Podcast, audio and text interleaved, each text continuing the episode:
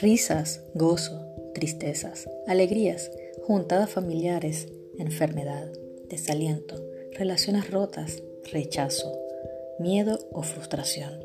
Son algunas de las cosas que enfrentamos día a día y hacen que nos escondamos detrás de un todo bien y una sonrisa fingida o que nuestra alma herida se encierre al no ver solución.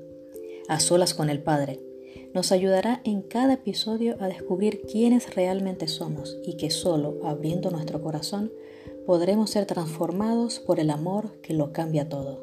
Acompáñame